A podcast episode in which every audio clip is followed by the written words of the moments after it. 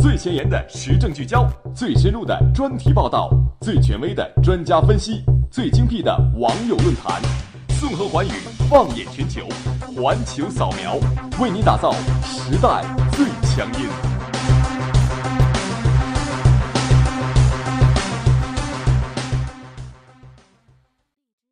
塔里米。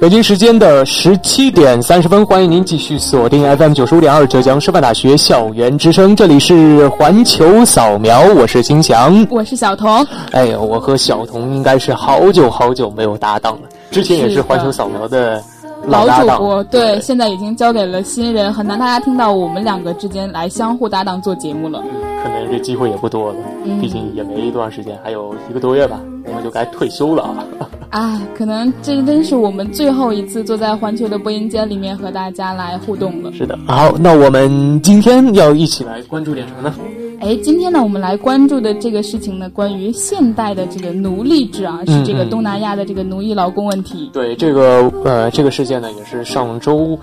正好获得了我们第一百届的普利策奖。嗯。那也正是因为这样一个原因呢，也重新获得了我们公众视野的一个关注。没错，因为这个普利策奖可能对于媒体人来说的话，真的是比较重视的。在美国是一个最高的奖项，嗯，相公相当于中国的优秀新闻奖。好，呃，那再等会儿呢，我们也一起来看一下这个事件。事件。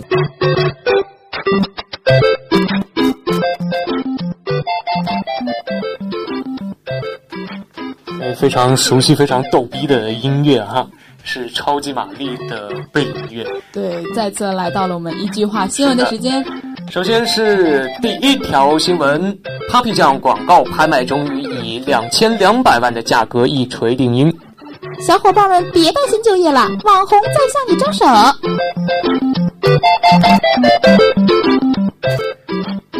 英国女王九十岁生日，美国肖像摄影大师为其拍照留念。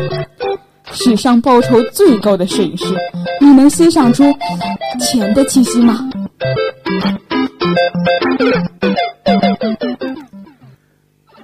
福岛近海发生五点六级地震，暂无人员伤亡。又是熊本，又是福岛，真的停不下来。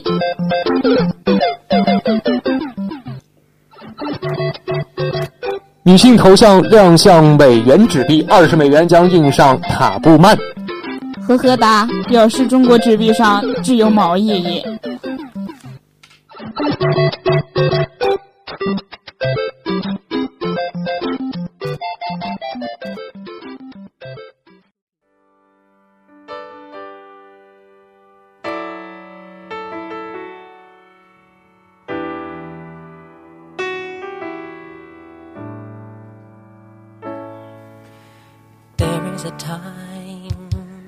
在今年的四月十八号，也就是上周一的时候，二零一六年的普利策新闻奖公布了一个获奖的名单。那最受瞩目的公共服务奖呢，授予了美联社对于东南亚奴役劳工的这样的一个系列报道。那这个报道呢，也是四名美国记者深入到呃东南亚的一个小岛叫做班吉纳，进行了一年的这样的一个报道，而最终揭露了这样的一个事实。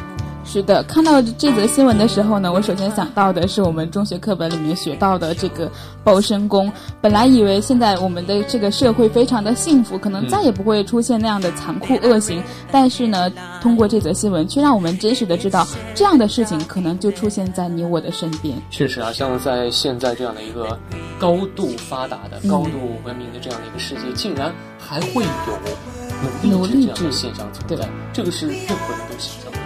对。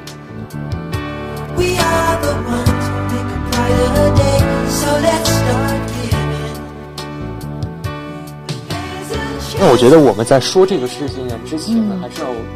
对现代奴役制进行定义。对，可能很多人对这个现代奴役制还并不是很理解，因为它确实是跟这个古代的并不是特别的相同。可能现在大多数的那个奴隶制呢，讲的是强迫人们工作而不给他报酬。嗯，像男性的话，很多就是去做一些苦力，对，因为借了高利贷无法偿还，可能就会被卖给人家。而女性呢，可能就是一些性卖淫工作，都是一些可以说是不堪入目的一些工作。嗯，是的，呃，而且呢，这些呃奴隶，呃这些人的话，他们的生活条件在工作中的生活条件其实是非常的差的。就像这次曝光的这个东南亚奴役事件当中，呃，很多人他们都是在小岛上面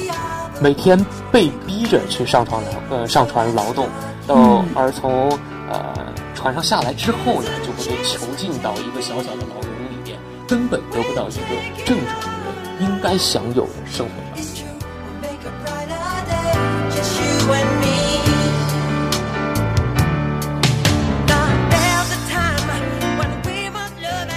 也许我们在说这个东南亚的奴役事件的话，大家觉得可能离我们还比较远，对，但其实真的和我们非常非常的近。因为像这些劳工他们生产出来的，比如说鱼啊、鱼产鱼罐头，在我们自己的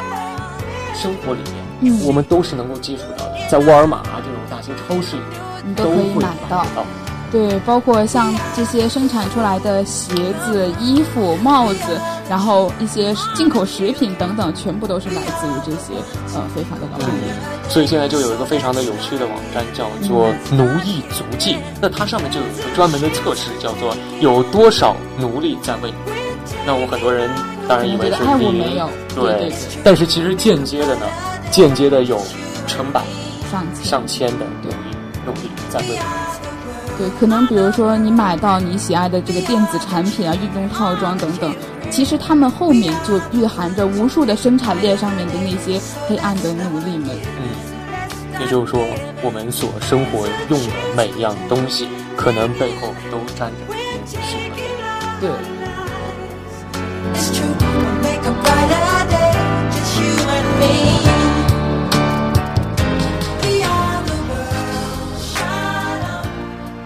那么，为什么哈，在现在这样的一个高度文明的社会，这种现代奴役制还会这样存在？其实真的啊说到这个现代奴隶制，其实早在一九八六年的时候，联合国它就已经确立了说，每年的十二月二日为废除奴隶制的国际日。应该说，要是废除这个世界上任何形式的一种奴隶行为。但是我们纵观到现在社会，还有着几千万的人口仍然在被奴隶的火炕之中，包括他们分布在五十八个国家、一百二十多种商品的生产链里面。可能背多呃背后更多的还是一种经济利益，对比如说人口贩卖。对，像现在在美国的话，我们如果想去做一个这样的嗯。有专家做过一个调查，就是说，这样的一个价钱是嗯五千到八千美元的样子。没错，而且他们大多数这个贩卖呢，能够得到巨额的利润，所以使得这个卖贩卖人口才变得十分的猖獗。嗯而且人口贩卖它基本上都是跨国进行的，这样的话打击较复杂打击上面也存在很大的困难。对，那人口贩卖呢，主要是一种被动的形式，嗯但主动形式上可能也是源于自身的一个贫困问题。就像在这些呃东南亚的国家，比如说像尼泊尔，他们这个搬砖的人呢，大多数可能是因为向富人借钱维持自己的生活，所以要无限次的为富人工作来偿还。那子女呢，又加入到这个继承父母的债的这个偿还任务里面，有可能十八美元的这个债。往往让他们能够几代人卖苦力偿还。世代为奴。嗯其实为了做这期节目，我也去看了很多的这些嗯关于现代奴役制的一些报道吧。然后我现在脑子里就经常会建立起这样的一幅画面，就是说，在一些贫穷的地方，嗯呃，一个包工头开着一辆卡车，然后到了一个小村庄里面，嗯然后说我能给你们提供工作，给你们提供工资。嗯虽然说那些呃那些人那些工人，他们可能心里也存在一些怀疑，说啊这些人是不是合法的？他们到底能不能给我一些工作？但是呢，看着另外一边自己家人在那边正在挨饿，对，所以呢，他们不得不踏上了那辆卡车，然后跟着他们到了另外一个地方。对，其实说到了这个呢，大多数出现在国外，像我们国内的话，像偏远山区的地方也，也经常发生这样的事情。比如说，就像有的父母自愿的去把孩子卖出去，其实可能另一方面，他们也是觉得自己无力去赡养这个孩子，赡养他，然后不能给他呃一个很好的成长的条件，对，而且呢还会给自己的家庭带来一些负担，对所以也是迫不得已，嗯。然后就贩卖。对，所以说这样的事情，真的大多数的情况下，出现在一些比较贫困、比较落后的地方，可能才会发生说，呃，关于人口贩卖或者是奴隶的一个现象。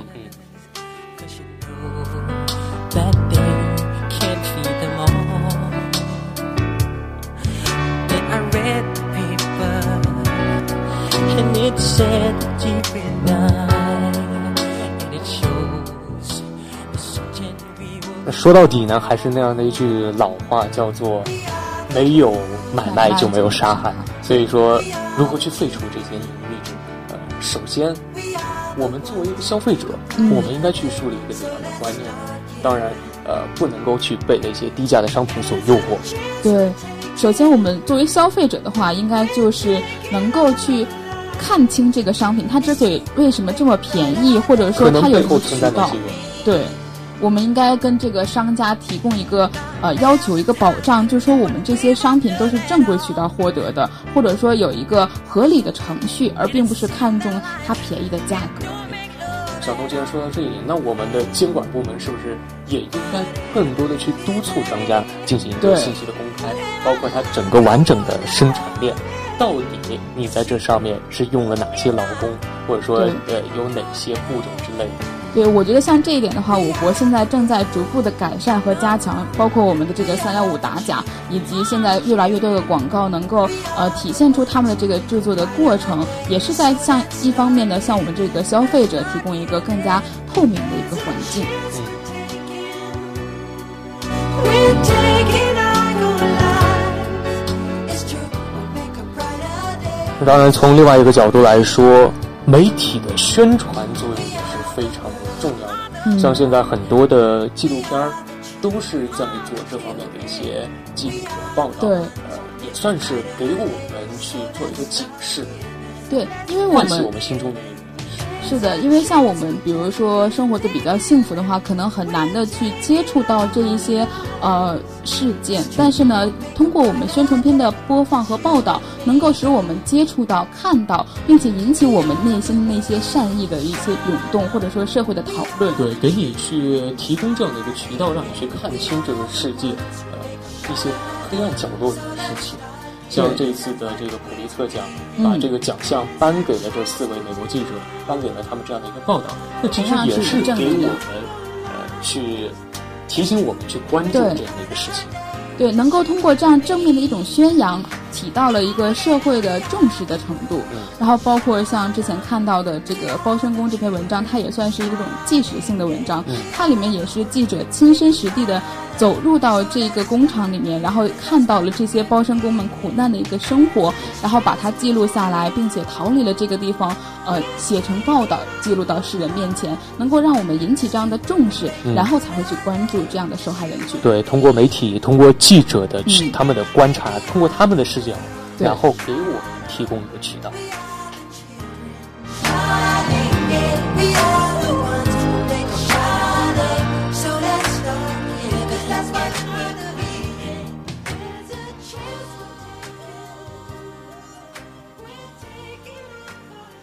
呃，那当然，除了刚才说的那么多点之外，我觉得还有一个非常重要的措施呢，就是说我们要去提高教育水平。对，呃，当然这也要分两个角度来说。第一个角度呢，就是说提呃提高基础教育当中对于呃人权意识、对于劳工、对于职工的权利这方面，我们应该做更多的教育和宣传，让我们呃那些处于贫困地区的人啊，让他们建立起这样的一种意识，说我自己是有权利的，我要去维权。嗯，对，我们能够通过这样的一些呃国家实施的基础教育，然后使他们能够唤醒自我意识。另一方面的话，我们可以向社会上面去宣扬我们这种道德精神或者是法律条款、法律意识，唤醒我们消费者的一个法律意识，包括这些呃消费者的权益，以及我们这个奴隶的现在被压迫的人们的唤醒自我保护的一个法律权益。那这个是我刚说到的第一点，是这个教育的第一点。那我觉得还有一点非常重要的，就是嗯我们要完善这个善后，对，在事后的一个教育。呃，就是举个例子，巴西，像巴西很多的、呃低收入人群呢，他们教育水平非常低。嗯，那他们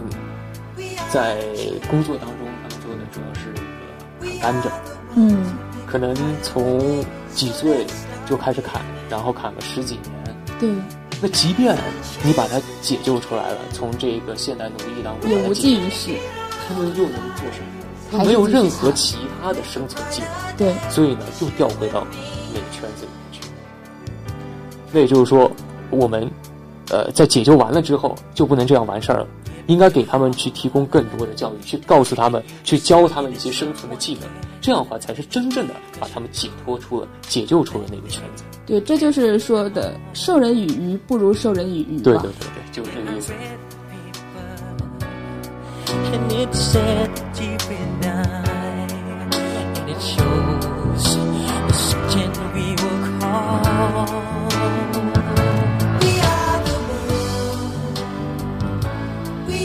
刚刚呢，我们说到了就是国家推行教育方面，那另一方面的话，我们国家也可以制止这个方面，比如说嗯我们更禁直接的一些法对令，，我们禁止入进口这些产品，我们或者是增加它的一个关税，然后从而使这些不良的商家能够去改正他们自己这个生产方式，哎，从经济措施上面进行了制裁。又或者说能够变相的唤起这些呃不良商家，他们可以呃改正自己这个去对于这个奴隶人们的一个。不法的一个行为，比如说，他们可以给这些个劳动人力提供一些合理的保障、安全措施。我觉得可能这方面的话，也可以更好的解决这个现在的奴隶制社会。那其实现在很多国家已经是在做这样的一个事情了，呃，比如说奥巴马，嗯，美国呢，他们是严令禁止进口任何的涉嫌黑工的这些海产品，而欧盟呢，为泰国的海产品设立了一个非常高额的一个关税，哎，这些措施都是非常直接的。对。然后包括像我们说到离我们比较近的，就是呃香港，我国的香港，他们这个外佣政策上面呢，其实也是我们比较亲近的，相当于有一点点奴隶社会的感觉。像他们之前就是经常提起那个反对外佣的这个不法政策，比如说给外佣提供更好的社会保障、纳入鞭策等等。但是现在因为比较缺乏这个国际管理，然后还有这种呃输出输入之间的一个衔接，所以说外佣的这个生存保障、人身安全都难以得到一个。呃，更好的提供的一个保障的话，更别说去如何把他们编制或者是未来的发展了。所以说还是要从基础的一些人群做起。呃，这次的这个普利策奖，嗯也是给我们很好的契机去关注到我们现在的这样一个情况。对当然也希望这不仅仅是昙花一现，也希望我们能够持续的去关注下去，给这些呃非凡的劳动者他们获得更多的一些呃。未来的发展。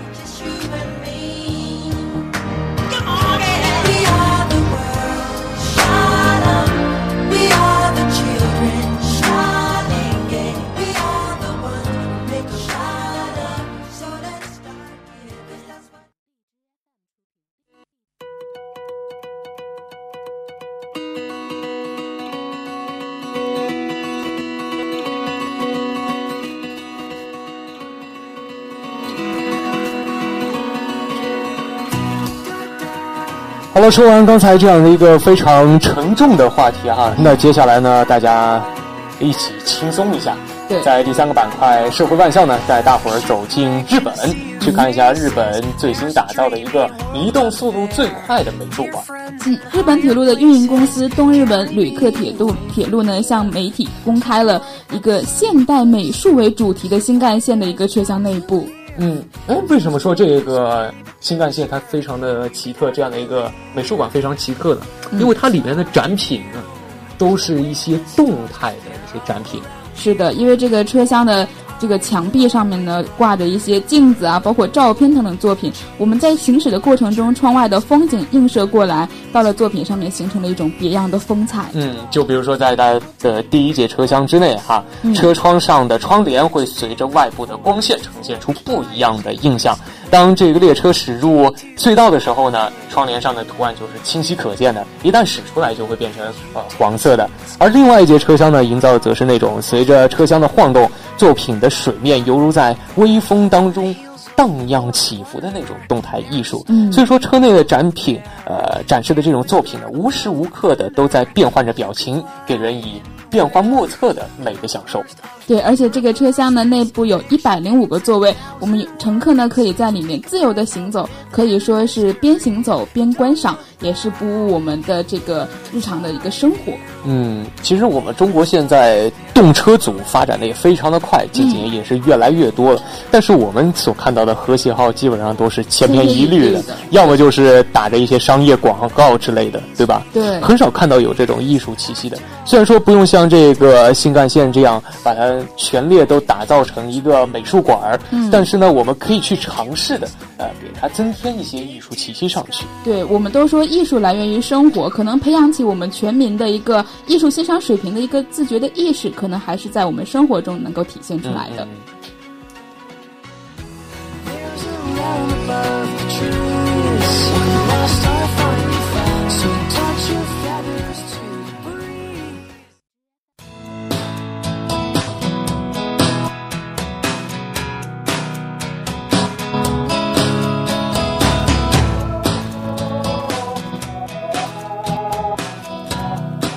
刚才在第三个板块呢，给大家介绍的是日本的新干线，是火车。哎，那在今天的第四个板块世界地理呢，我们带大家一起去搜罗，一起去盘盘点全世界那些比较奇特的火车站。哎，小童，你应该走过不少地方哈，嗯，那你有没有看过一些比较新奇的车站？其实我觉得大多数的车站呢都是千篇一律的，不过在我印象中比较印象深刻的呢，还是有一个车站的，那就是韩国的正东京的火车站。哦，韩国是你去年去交换的时候。哎，是的，其实这个车站它比较特别的是，因为它是被誉为世界上最靠近海的车站。当你下到火车的时候呢，你就可以直接到海滩里面，相距于这个海面的话不足五十米。非常美，对，而且非常好。对时间上面的话，它的到达地点也相当于都是凌晨时间，啊可以欣赏到这个日正好出你日出能够看到，对，也是专门为旅游所设计的。是的，可能大多数的这个韩剧的取景都在里面，所以很多的情侣、姐妹或者是兄弟的话，也都会把一起相约去看日出作为自己的一个呃不同的经历。嗯，韩国非常美的一个车站。嗯，那我们今天聊的呢，也不仅仅说是韩国，也不是说国内，嗯而是全世界范围的。首先来看一下第一座这个叫做比利时的安特卫普中央车站。那这个车站呢，号称是最复古的车站。为什么这样说呢？因为它整个设计啊，就是一个呃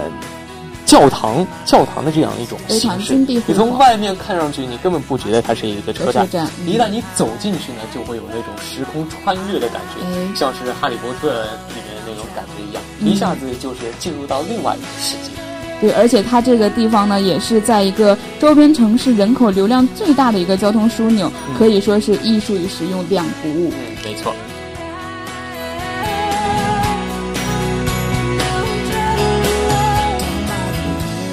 那说的第二个车站呢，就是德国法兰克福的博肯海默瓦特车站。嗯那这个车站被称为是最惊险的车站。对，因为这个车站呢，它把入口做成了一个在人行横道上面撞毁的车厢，以此来警示市民要时刻以安全为先。嗯，你有看过它图片吗？其实我并没有很详细的去看过对，我之前看过哈，嗯它那个设计呢，就是一个半插入地面的这样的一个车厢。嗯像我们是地铁站的话，基本上是上面一个透明的一个棚子嘛，对很普通它这个设计的就是一个车厢倾斜插入地面，插入地面，比较惊险。对，呃，视觉冲击非常的强烈，一下子就让你感受到那个警示作用。对，唤醒自我的一种安全保护意识。然后刚才我们说到了这个比较惊险的一个车站，接下来呢，我们就来看一下最艺术的车站。说到艺术，肯定不得不呃去提一下北欧。对我觉得北欧人都特别有艺术气息。对，而且这个车站呢，就是来自于北欧了，那就是瑞典的斯德哥尔摩三大地铁站。哎，这三大地铁站呢，你无论走进哪儿哈，都能够感到一种非常浓郁的这种艺术气息。无论是它忽呃忽疏忽变幻的这种呃洞穴式的红色天空呢，还是那种穹顶的彩虹，都能够让你感受到北欧人的那种浪漫。对，而且它这一个呃火车站、呃地铁站呢，它是建在这个塞尔格尔广场下面的一个比较庞大的地下商场，嗯嗯所以说也是被誉为世界上最长的艺术长廊。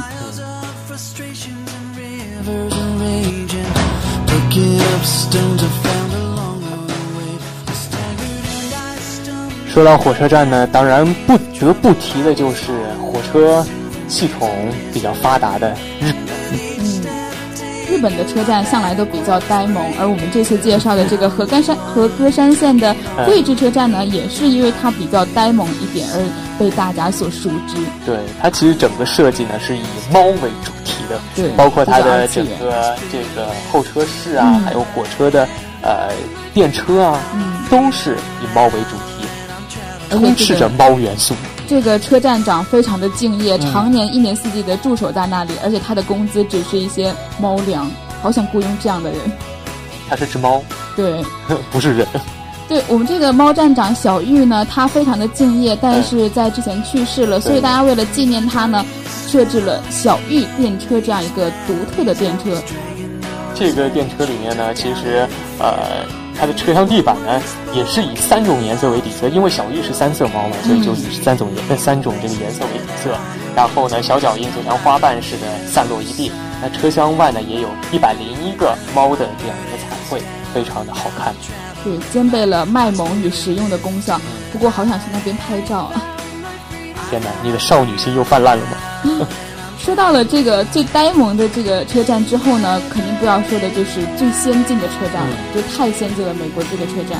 美国的纽约的富尔顿运转中心，这个呢，据说是历时十年时间建造，耗资十四亿美元，一个大工程。哦，为什么说它非常先进呢？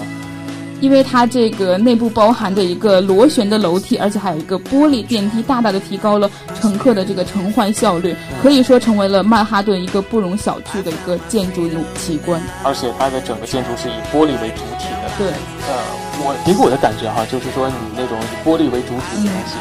就非常的有现代气息，对给人特别高大上的那种感觉哈。然后那个阳光从玻璃照射下来，呃，透过整个空间就非常温暖。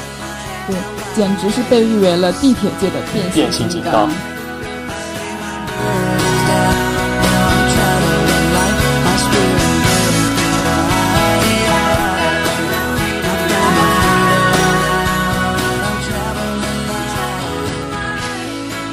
那么时间也快到了十八点了哈，嗯，呃，那我们今天的节目也接近尾声了。那我们今天在节目当中，除了给大家去盘点了一些火车站，嗯一些呃比较奇特的火车，嗯呃，移动的美术馆啊这些之外呢，更重要的是聊到了关于东南亚奴役事件。对这个现代奴隶制度的这个劳工事件呢，也是引起了我们的关注，让我们深刻的体会到了原来我们生活中还出现着这么多这么多的苦难的人民。当然，也希望这种关注不仅仅是昙花一现，我们也能够持续的去关注他们，给予他们更多的帮助。